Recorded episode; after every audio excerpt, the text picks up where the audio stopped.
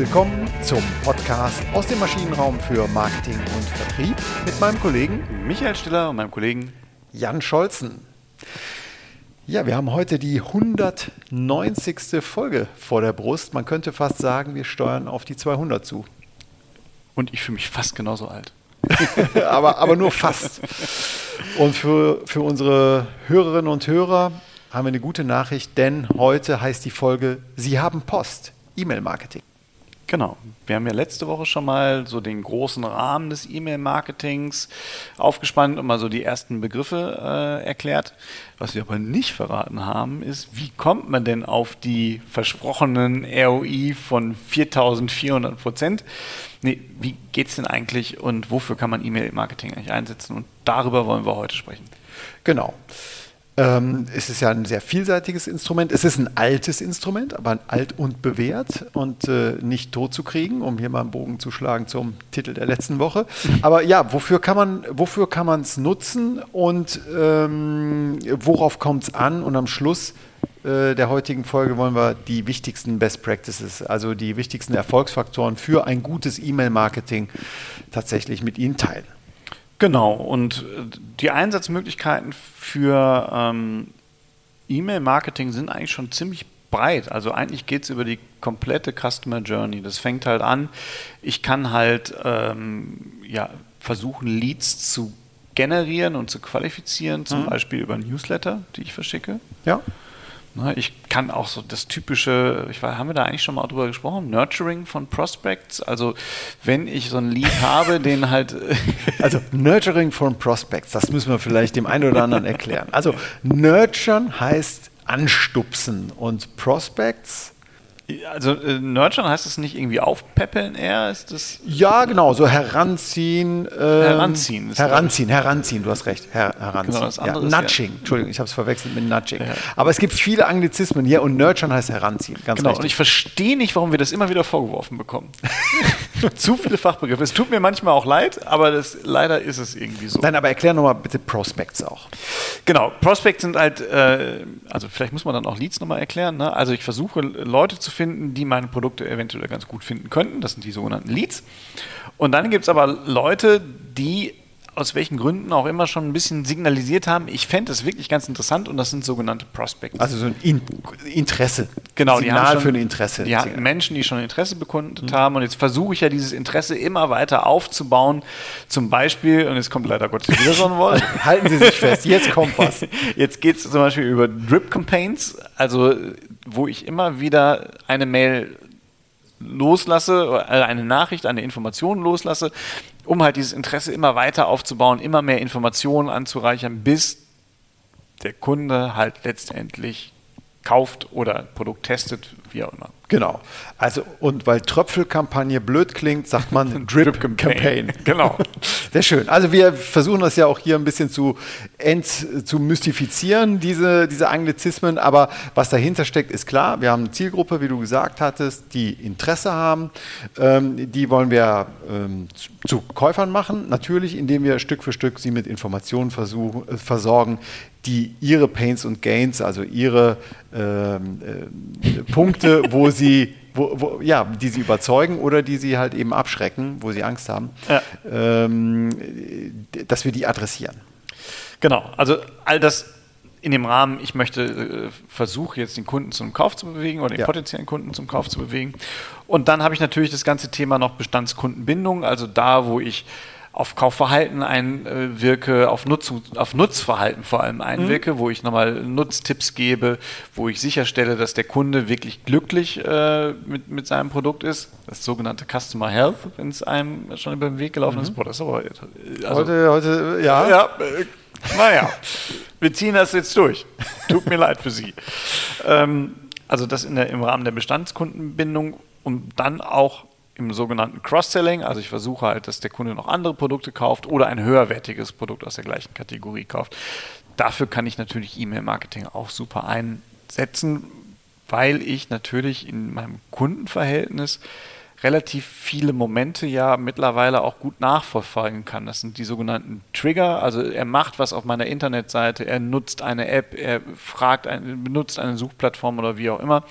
Und in diesem Moment kann ich halt wieder mein, meine nächste Botschaft, meine nächste Nachricht reintröpfeln lassen. Genau. Also schönes Beispiel, was mir jetzt gerade durch den Kopf geht, äh, Booking.com. Also wer Booking.com nutzt und äh, da eben registriert ist und sich jetzt möglicherweise gerade mal schlau gemacht hat, ähm, dass er bald mal vielleicht äh, für ein paar Tage in den Pfälzerwald fahren möchte und das nur dort eingegeben hat und dann auch wieder äh, den Laptop zugemacht hat, wird mit großer Sicherheit am nächsten Tag, spätestens am übernächsten, eine E-Mail bekommen mit guten Ideen von Booking.com. Was es denn für schöne Angebote gerade gibt im Pfälzerwald, ähm, sowohl zum, als Hotel als auch was man an Freizeitaktivitäten da machen kann. Also das ist gerade, man hat das Interesse signalisiert, man weiß, aha, dort ist jemand, der möchte vielleicht jetzt hier da in die Pfalz fahren und B, nächster Schritt ist eben, aha, der wird sicherlich auch ein, äh, eine Aktivität oder sicherlich auch eine Übernachtungsmöglichkeit suchen. Das wären so diese Punkte,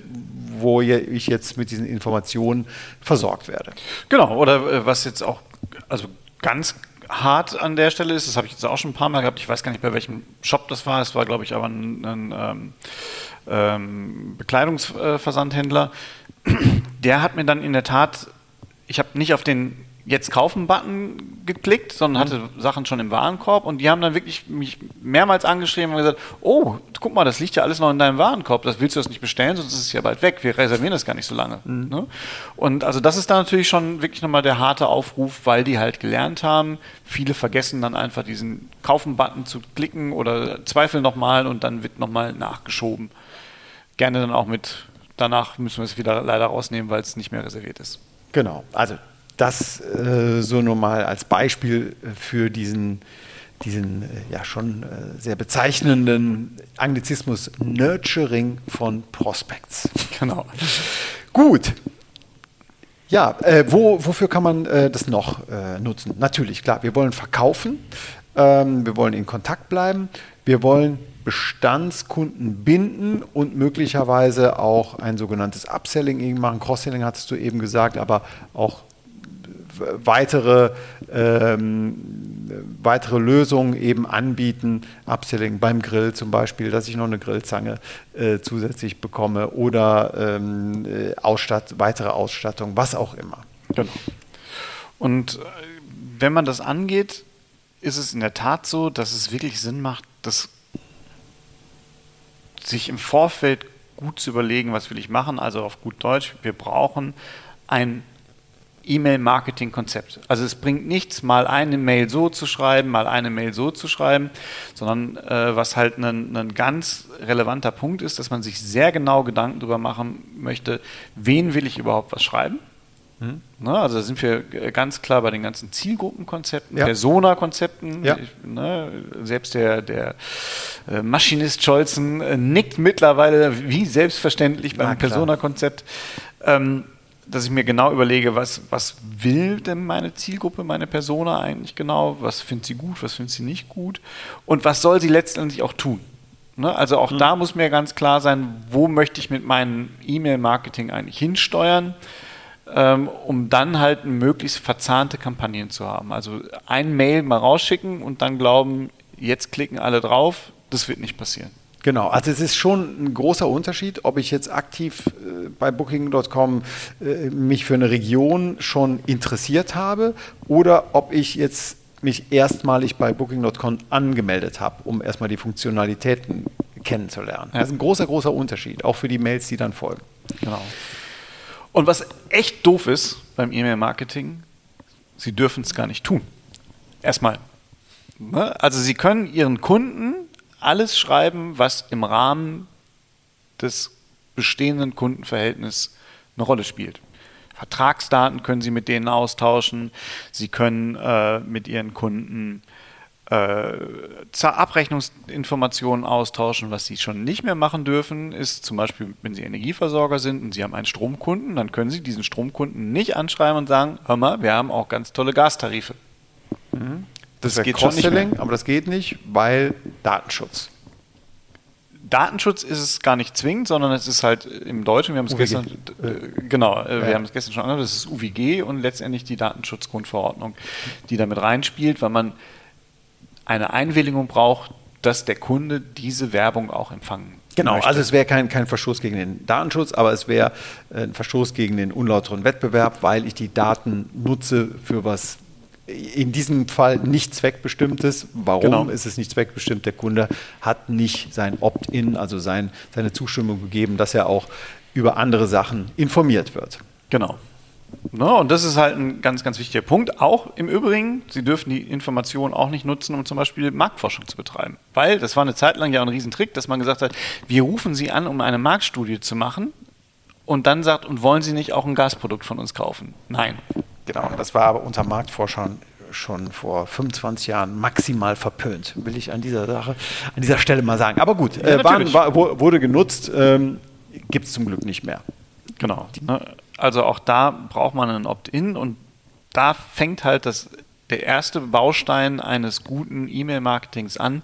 Ich muss mir halt überlegen, wie baue ich halt meine Liste auf, wie komme ich an die Opt-ins dran und das sind wir beim Permission Marketing.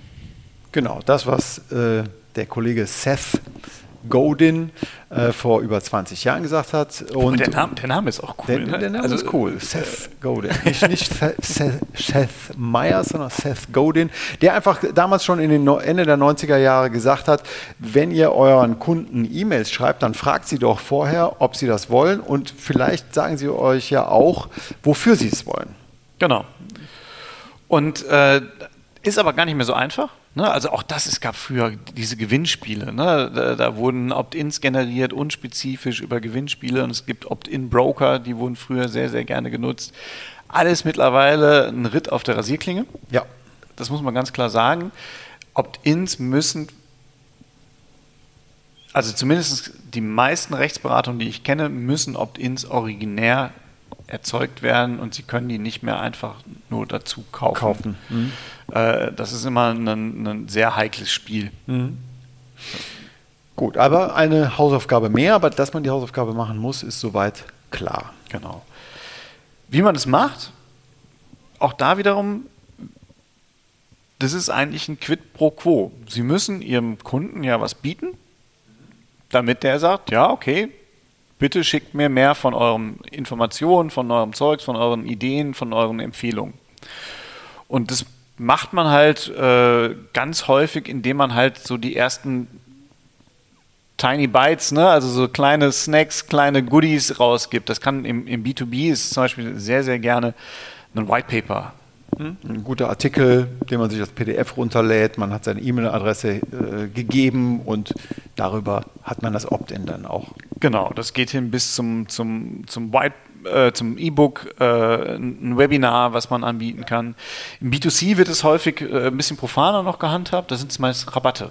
Ne? Also sehr viele Händler achten Sie mal drauf, wenn Sie Ihre Bestellstrecke abgeschlossen haben, dann haben Sie ganz oft unten noch so ein Häkchen, äh, 5% auf Ihre Bestellung, wenn Sie den Newsletter von uns empfangen wollen. Ja, dass man, da, da wird häufig darauf eingegangen. Oder man hat im Internet Artikel und es wird ein bisschen darauf eingegangen und dann gibt es aber so Buttons, Sie wollen mehr dazu wissen, dann melden Sie sich doch zu unserem Newsletter an. Ne? Also das sind alles so, Sie müssen halt einfach, Sie müssen einen Gegenwert finden und dafür ist natürlich auch wieder wichtig, dass man seine Persona kennt, dass man weiß, was, was mögen die, was könnte denen nützlich sein, Ja. worauf reagieren die jetzt. Genau. Beim letzten Mal hatten wir auch schon gesagt, dass das Opt-in eben zentral wichtig ist, also das Double Opt-in, ja, also dass man nicht nur die E-Mail-Adresse angegeben hat, sondern auch die angegebene E-Mail-Adresse bestätigt, dass die einem auch tatsächlich gehört, dass man das auch tatsächlich wünscht, weil das der Beleg eben für Sie als werbetreibendes Unternehmen, als Unternehmer, der Beleg ist äh, für den Fall der Fälle, dass Sie mal irgendwie äh, angefragt oder sogar verklagt werden, warum Sie denn hier mögliche unlautere Werbung äh, versenden und dass die nicht unlauter ist. Dafür brauchen Sie den Beleg. So, was man nicht unterschätzen darf, das ist der erste Kontaktpunkt. Ne, also da prägen Sie auch schon so, ein, äh, so eine Kontaktstrecke mit, die Sie halt jetzt aufbauen über Ihr E-Mail-Marketing. Ähm, deswegen ist es einfach schöner, wenn Sie jetzt nicht so einen stumpfen, 100% rechtssicheren äh, Paragraphentext mitschreiben, so nach Paragraph 2335b Absatz 3 schicken wir Ihnen diese Mail zur Bestätigung, damit wir DSGVO-konform nach Paragraph so und so, gezeichnet von unserem Datenschutzbeauftragten, nach Paragraph so und so äh, halten, sondern auch das sollte man schon so gestalten, dass es halt freundlich ist. Genau, also die Willkommensmail ist somit das Wichtigste in diesem Kontext, einfach um die, es eine freundliche, es muss eine freundliche E-Mail sein, das muss eine sein, wo nochmal die äh, Vorzüge eben dieser Kundenbeziehung aufgeführt werden, die Zukunft auch schön gemalt wird ähm, und äh, ja, und gleichzeitig eben äh, wird dann eben gesagt, toll, dass du dich jetzt hier angemeldet hast und bitte bestätige doch nochmal kurz und dann geht's, geht die Reise los. Genau. Ne? Und das äh, muss nicht immer drück sein. Man kann es auch gut machen. Richtig. Also nutzerorientiert oder leserorientiert. Okay. Ähm, ja, nächster Punkt bei der ganzen Sache ist, ähm, man muss sich, glaube ich, ein paar Gedanken darüber machen, wie man sein E-Mail-Marketing konzipieren möchte. Es gibt unterschiedliche, also der Turnus, der Zeitplan, ähm, welche Inhalte äh, will, will man ansprechen, bei wem. Also das ist nicht mal so eben gemacht. Da gehört schon ein bisschen Struktur, Hand und Fuß dazu. Ja, zumal wenn man das anfängt und sagt, wir wollen das jetzt wirklich treiben und jetzt habe ich ja auch schon diesen Opt-in gewonnen, wahrscheinlich auch mit mhm. viel Aufwand grundsätzlich. Jetzt muss ich mir natürlich überle überlegen, was habe ich denn, was ich in einer gewissen Frequenz auch liefern kann, weil das macht wahnsinnig viel aus, dass sie mit einer gewissen Frequenz Mehrwerte liefern. Jetzt gibt es ganz oft so einen Enthusiasmus und sagt, ja, super, äh, das kennen wir auch von unseren Kunden, jetzt legen wir los, das machen wir, jetzt schicken wir das raus und dann nächste Woche schicken wir noch was raus und dann nächste Woche schicken wir noch was raus und dann haben wir so einen wöchentlichen Turnus und ab Woche 4 fängt schon an, so, sag mal, wer hat denn hier im Unternehmen eigentlich einen vernünftigen Inhalt? Kann irgendjemand Content liefern? Hm. Und dann nimmt halt so eine Euphoriewelle ab. Auf einmal renne ich wie ein Bekloppter durchs Haus und versuche irgendwo Inhalte aufzutreiben, die ich in so einem Newsletter, die werden auch immer Hanebüchener. Mhm. Irgendwann werden sie generisch, weil ich sie halt bei irgendeinem Inhaltlieferer, Lieferanten einkaufe. Der Newsletter wird generisch und das Ganze ist eine Totgeburt im Grunde genommen. Genau, jetzt, das ist aber jetzt der Newsletter. Ne? Das ist jetzt ist ein Teil von der, vom, vom E-Mail-Marketing natürlich, stimmt, aber, ja. aber ein ganz wichtiger. Ne? Also ja. das ist so, um laufend den Grundrauschen an Informationen, an Content äh, zu teilen. Aber ganz wichtiger Punkt, den du da ähm, äh, sagst, gerade bei so einem wenig erklärungsbedürftigen Produkt wie vielleicht Strom. Ähm, also teilt man sich diesen Marathon am besten gut ein übers Jahr. Genau. Ähm ja, weil Strom gibt es ja noch anderes, also es ist ja, nicht nur Strom, die die verkaufen, mhm. aber es, äh, genau, man muss sich eintauchen. Ich habe aber natürlich auch einen typischen Verkaufs-Newsletter, auch da muss ich mir das überlegen. Ne? Was, wenn ich einfach nur meinen Produktkatalog jede Woche rausschicke, dann ist es uninteressant. Mhm. Da muss schon irgendwas dabei sein. In aller Regel erwartet man ja, entweder habe ich ein ganz besonderes Produkt, was es so noch nicht gab, Neuigkeit. oder ich, genau, ich habe eine Rabattierung mit drin. Genau, oder irgendeine Sonderaktion oder was auch immer, um im Gespräch zu bleiben, was in Aussicht zu stellen. Ähm, Gibt es viele, viele, viele Möglichkeiten. Genau. Nur auch das muss ich mir vorher überlegen, weil ich muss das ja pflegen, dementsprechend. Ne? Ich muss ja da auch gucken, dass ich da entsprechend Inhalte habe. Genau. Bevor wir zu den Best Practices kommen, gibt es noch zum Thema Schreiben und Gestalten ein paar ganz wichtige Dinge. Du hast es eben so schön ähm, erklärt, es geht weniger um pa Paragraphen, auch bei der Willkommensmail, auch wenn sie einen rechtlichen Hintergrund hat, muss es nicht immer dröge sein. Ja. Ähm, also einfache, verständliche Sprache. Das ist das A und O. Genau, und die sind halt auch wahnsinnig wichtig, werden auch am häufigsten noch geöffnet. Also mhm. die, die, die Öffnungsrate bei Willkommensmails sind super wichtig.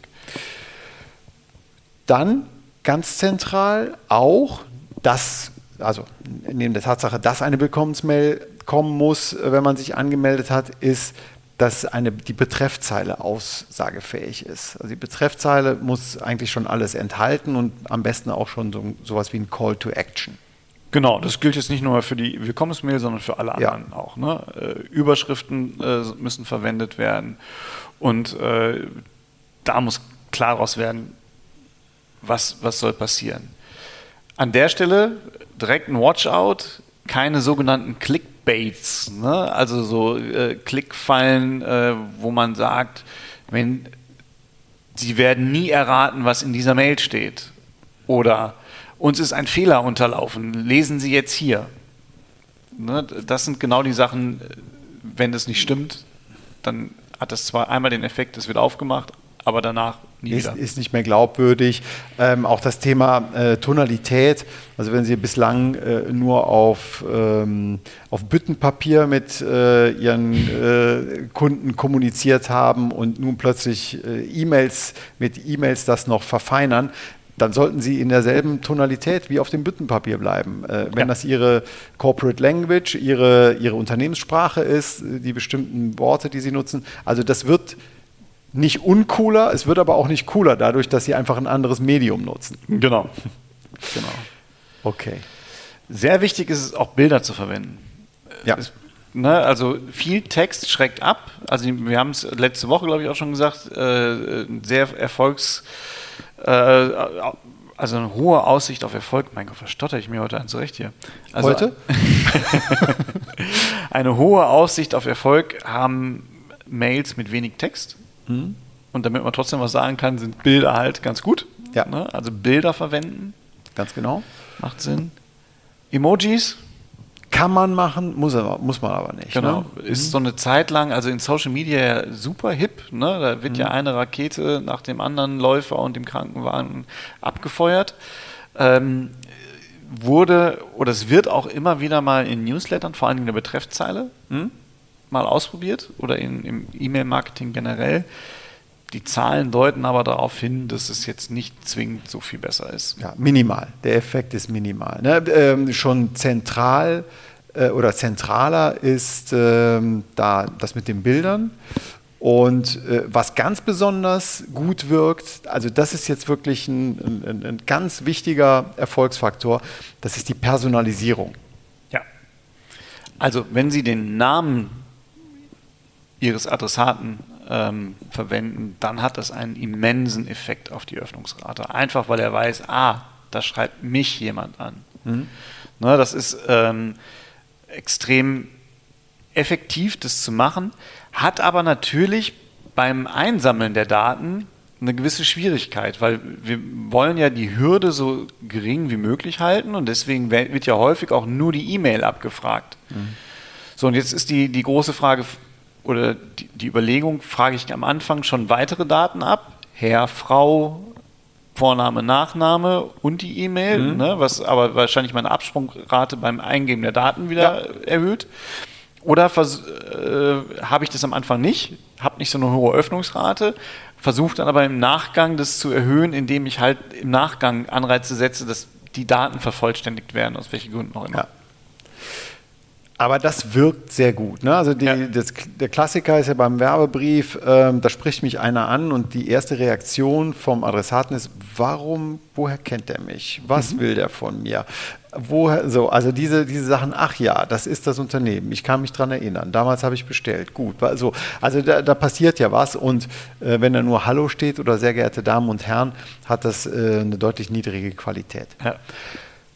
Kommen wir zur Technik. Desktop oder Smartphone. Wir wissen, dass äh, Newsletter, um wieder zum Newsletter zu kommen, äh, deutlich häufiger am Desktop immer noch gelesen werden und nicht am Smartphone. Aber trotzdem ist es wichtig, dass der Newsletter so oder die E-Mail, nicht nur der Newsletter, aber die E-Mail so designt ist, gelayoutet ist, dass sie sowohl Smartphone-tauglich ist als auch Desktop-tauglich. Genau. Ähm, überraschenderweise. Ne, ja, ist nicht so leicht. Also ich habe, ähm, äh, ist nicht so leicht, aber es gibt Fachleute dafür. Ja, genau. Genau, und dann ein entscheidender Punkt ist auch, wann kommt die E-Mail an? Also im, am Tag, ja? Am Tag oder am Wochentag oder am, genau. zur, zur Zeit. Welche das Wochentag und welche Uhrzeit? Das mhm. sind so die beiden äh, Größen. Ich muss mir halt überlegen, wann wird das am ehesten konsumiert, das, was ich, was ich da gerade verschicke. Ne? Es gibt bestimmte Produkte, also Kleider werde ich wahrscheinlich eher am Wochenende zum Beispiel äh, mhm. konsumieren. Und wenn ich ein äh, einen Shopping-E-Mail ähm, lostrete, wo ich unterschiedliche Klamotten äh, verteilen möchte, dann ist es wahrscheinlich eher das Wochenende. Hm? wo ich das mache. Und da muss ich mir auch die Uhrzeiten überlegen. Das kann ich mit AB-Tests machen. Ja, schöne Grüße an Christian Reimann an dieser Stelle, ja, der ja. schon mal äh, ein, zwei schöne Folgen äh, in, äh, in den ersten Jahren hier vom, vom äh, Maschinenraum-Podcast gemacht hat. Aber genau, das war das Thema AB-Testing. Ich äh, lass mal einen Versuchsballon starten. Ich äh, gehe mal auf das Wochenende, genau. auf den Samstagnachmittag, auf den Sonntagvormittag und teste dann einfach, was am besten funktioniert. Genau, und dann gibt es aber auch so einfach Überlegungen, die man dann auch aber testen kann. Ne? Also ein, ein Thema, wenn ich zum Beispiel möchte, dass halt ein Newsletter im B2B-Bereich oder eine E-Mail im B2B-Bereich gelesen wird, dann sehe ich halt zu, dass ich die möglichst kurz vor Dienstantritt quasi. Also mhm. Äh, wenn ich weiß, ungefähr dann kommt mein äh, Kunde oder potenzieller Kunde ins Büro, dann schicke ich die kurz vorher, weil ich dann einfach ganz oben bin. Mhm. Der macht sein E-Mail-Programm auf und ich, meine E-Mail ist ganz oben, weil die meisten ihre E-Mails halt so sortieren, dass die ersten, die reinkommen, oder nee, die letzten, die reinkommen, ganz oben stehen. Genau.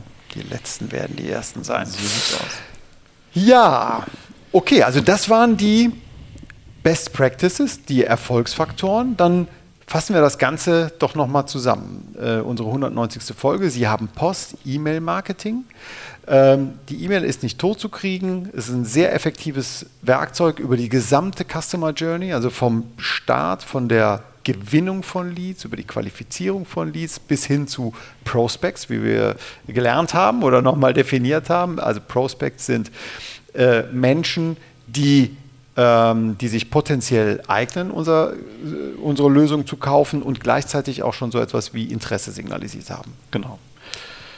Ähm, wenn ich das angehe, wie gesagt, bei allen Verkaufsaktivitäten ist die E-Mail gut, aber wenn ich das angehe, muss ich mir natürlich wie bei allen anderen Verkaufsaktivitäten immer vorher Gedanken machen. Wer ist eigentlich meine Zielgruppe?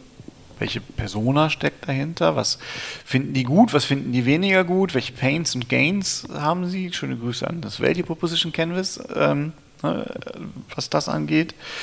Und ich muss mir überlegen, was möchte ich denn erreichen hm, mit meinen Mails? Also sollen die kaufen? Möchte ich nur, dass die sich in eine Liste eintragen. All das muss ich mir überlegen, damit ich daraufhin auch meine Kommunikation, meine Mail abstimmen kann. Genau, dann ist es wichtig beim Aufbau der Empfängerliste darauf zu achten, dass man eben die Datenschutzgrundverordnung einhält und auf dieses Double, opt, äh, doppelte Opt-in ähm, Rücksicht nimmt. Genau, wird, da wird immer noch darüber gestritten, aber das Double Opt-in ist die sicherste Variante, die Sie machen können. Und da müssen Sie sich aber überlegen, wenn Sie ein Double Opt-in von Ihren Kunden haben wollen, dann müssen Sie auch was zurückgeben in aller Regel. Genau, also da muss irgendwie ein Benefit, irgendwie ein, da muss was, äh, das soll kein Selbstzweck sein, sondern Sie müssen Informationen liefern, ob das ein White Paper ist oder, oder ähm, also da muss ein Mehrwert dahinter stecken. Genau. Gut, vielleicht noch mal zur, zu zwei, drei, die, die zwei, drei wichtigsten Best Practices. Willkommensmails sind zentral wichtig, gut getextet, einfach getextet, mit Überschriften. Genau, wie bei allen anderen Mails auch, Überschriften immer verwenden. Ja. Das macht Sinn, idealerweise direkt mit einem Call to Action, damit der äh, Empfänger auch weiß oder die Empfängerin, was sie zu tun hat. Genau, und nicht in die Irre führen, sondern äh, ehrlich und auf den Punkt. Genau. Bilder verwenden, Bild sagt auch da mehr als tausend Worte. Ganz genau. Und äh, für mich das Wichtigste überhaupt, ähm, ja, Champions League ist vielleicht ein bisschen hochgegriffen, aber das ist das Wichtigste, die E-Mail muss personalisiert sein. Ja. Dann kommt sie an, dann wird sie gelesen. Doppelt so, ähm, also die, die, ähm, der Erfolg ist doppelt so groß. Ja? ja. Die Öffnungsrate. Die Öffnungsrate. Genau. Die ist doppelt so groß. Die ist 20 Prozent, wenn sie äh, 20 bis 30 Prozent haben wir in der letzten Woche äh, gelernt und die ist 40 bis maximal 60 Prozent groß, wenn sie personalisiert ist. Genau. Und das ist schon, schon mal eine Nummer. Das ist eine Nummer. AB-Testing bei dem Ganzen äh, rundet die Sache noch ab. Ja, und dann kann einer ziemlich günstigen Art und Weise, wenn man diese Best Practices äh, berücksichtigt, äh, steht dieser günstigen Werbeform nichts entgegen. Genau. Jan muss jetzt auch weg, der muss nämlich ein E-Mail-Konzept äh, erstellen. Attacke. Attacke. Vielen Dank fürs Zuhören und äh, wir hören uns in der nächsten Woche. So sieht es aus. Bis nächste Woche. Bis dahin. Tschüss.